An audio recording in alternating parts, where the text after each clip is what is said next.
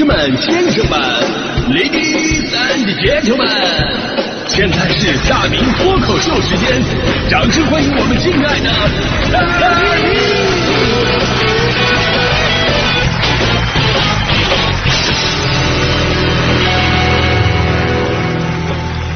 好，欢迎各位来到今天的大明脱口秀，我是大明啊。首先呢，要跟大家伙儿说一声不好意思，因为之前呢带旅游团去了新疆，所以呢之前脱口秀啊停更了一周啊。本来呢是上周就应该恢复的，但是赶上刚回来，一冷一热就生病感冒了，呃，咳嗽啊，嗓子发炎呢，所以就多休息了一周。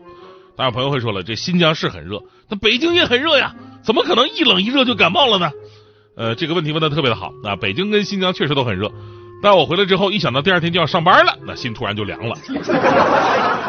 凉完以后就开始咳嗽，开始咳。所以啊，如果您此时此刻觉得哎这天真的好热的这这这么一个情况啊，但是没事你可以想一想这周连上六天班的事儿。今天此时此刻体感是到了周二，但其实现在才刚刚周一哦。不过跟你说啊，就珍惜咱们还有班上的日子吧啊！又到了一年毕业季嘛，今年高校毕业生规模预计是一千一百五十八万人，规模和增量均创历史新高。你听这数字就觉得压力好大。其实，在上个月呢，就是五月十六号，当时国家统计局发布了四月份的一系列经济数据，其中有一条就是十六到二十四岁劳动力的调查失业率达到了史无前例的百分之二十点四，引发了社会关注。所以呢，不能回避这一点啊。就是之前呢，我们说好好学习，为了考上好大学啊，为了找一个好工作啊，呃，现在你别说找一个好工作，你就找一个专业对口的工作，其实都不是那么的容易的事儿。但这不是这几年的问题啊，而是一直以来很多朋友在找工作过程当中都会面临的一个问题。只不过在这些年，专业不对口的问题是越来越突出了。早在二零一八年的时候呢，国内就统计过应届毕业生的专业对口的情况，结果发现对口率仅为百分之四十八点六一，也就是说，一百个学生当中只有四十多个学生毕业之后找到了跟自己专业契合的工作。所以您可以看看自己，或者看看自己身边的人，有多少人是专业对口的。您上学学的跟您后来找的工作有多少有实际联系？这就意味着什么呢？您过程当中可能产生了大量的资源、时间和成本的浪费。当然，这也不一定都不好啊，就有的时候呢，也是一种优势，你知道吧？得看职业，有的职业技术性没那么的强，所以呢，相对来说你重新学习也比较好上手。这一点我非常有发言权，就是我在地方媒体和中央台我都干过。呃，按理来说呢，我们对口的专业呢，你看主持人，呃，就是播音主持专业嘛，呃，记者呢就是新闻或者中文专业，但实际上我的同事那什么专业都有，农林牧副渔，真的。我之前一个编辑是四川雅安大学毕业啊，这学兽医专业，呃，后来不干了哈，辞职搞电影去了。我都不知道他当年为什么要学兽医这个专业，但我说一个更夸张的，就是我上一个搭档。我上一个搭档，很多朋友都认识黄欢啊，女生很多朋友都特别喜欢她，觉得她主持非常不错，声音好听，专业素养非常强。但是人黄欢呢，并不是学这个播音主持的，他学那个专业你根本想象不到，他学的是机电工程。就一个女生学机电工程，相当于一个男生学护理专业，你知道吗？但是比护理专业更惨的是什么呢？机电工程本身并不会因为你是一个女生，所以对你有特殊的需求。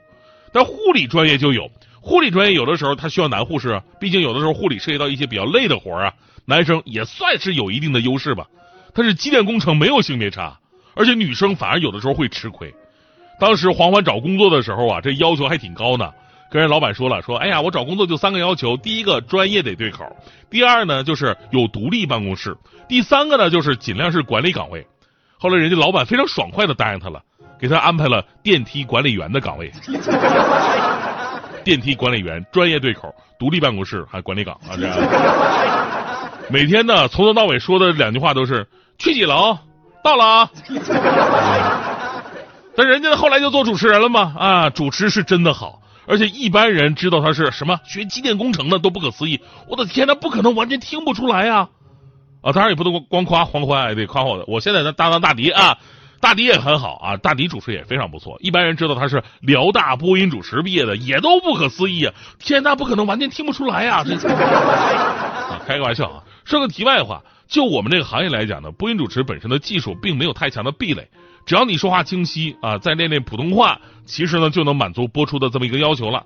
所以那些专业不对口的转到我们这个专业呢，其实有很强的一个优势。比方说你是学法律的，你学心理学的，学经济学的，或者你学的是外语，那真的就相当于带资进组一样，本身相当于半个专家。就这种做专业类的节目是比我们更具备优势的。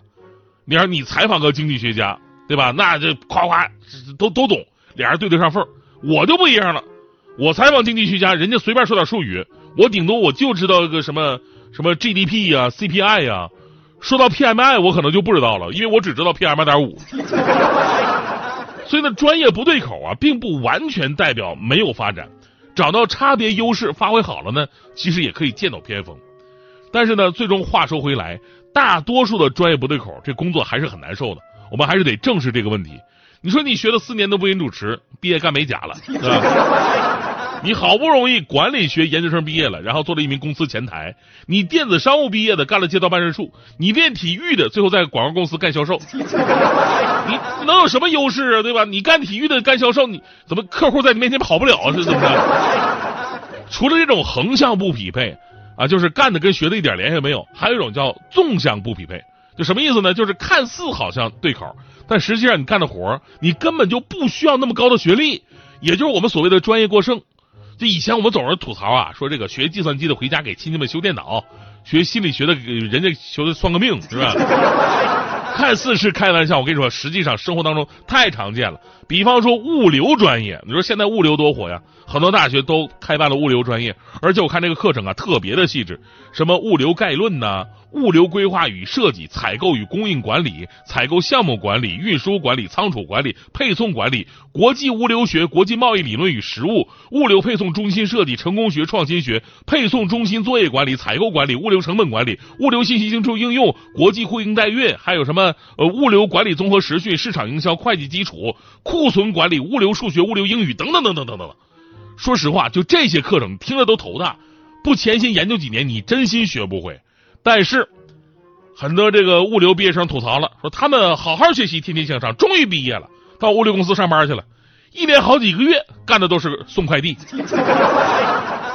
不是你让我送快递不是不可以，问题我需要学四年吗？我练两个月体能我就够了呀。对吧？而且现在企业也特别的卷啊，招人不是找二幺幺就是九八五，即便他只是想找个司机。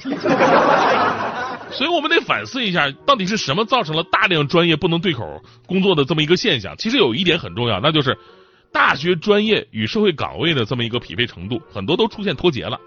有的时候呢，我们在学校学的，在社会当中根本就过时了，或者用用不到。有的时候呢，即便专业对口，但还是要在工作岗位上进行重新学习。专业技能不足，就直接导致了高校毕业生跟社会脱节。这不仅仅是我们的问题，也是全世界的问题。那做的比较好的呢，就是德国，德国的校企合作呀，非常的紧密。有一项针对美国、德国和法国的研究发现，学校与工作场所之间的联系越高，学历对个人工资的影响就越大，失业风险就越低。所以呢，这应该是我们学习的方向了。在学生，呃，让学生在象牙塔里边就明白一个道理，就是以后啊，自己要做什么和能做什么都是什么，自己得明白。呃，最后要说呢，归根到底啊，就是大学生应该有明确的目标。珍惜学校生活，抓紧时间学习提升。我就举一个例子啊，就咱们上大学呢都是上过选修课的，对不对？咱们上选修课，你的目的是什么？我相信大多数朋友上选修课不是为了学习另外一份知识，而是为了混学分，对不对？你们有没有想过，你的选修课如果选好了，绝对是你的第二技能。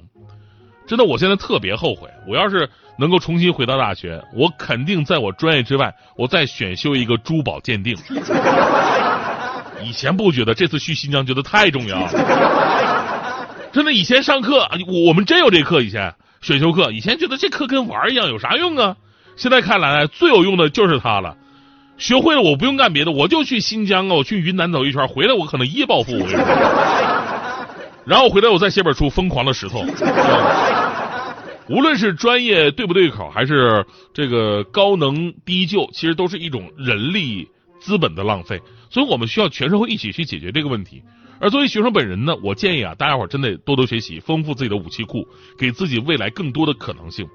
就说到这儿呢，还得说我上一个搭档欢欢啊，人家就是练就了一身的本事，所以呢，人家觉得哎呀，我不想做主持人了，人家立马撂挑子就走，哎，我可以做别的事儿。就人呢，到了一定境界，无所谓对不对口，都是自己的 IP，你知道吗？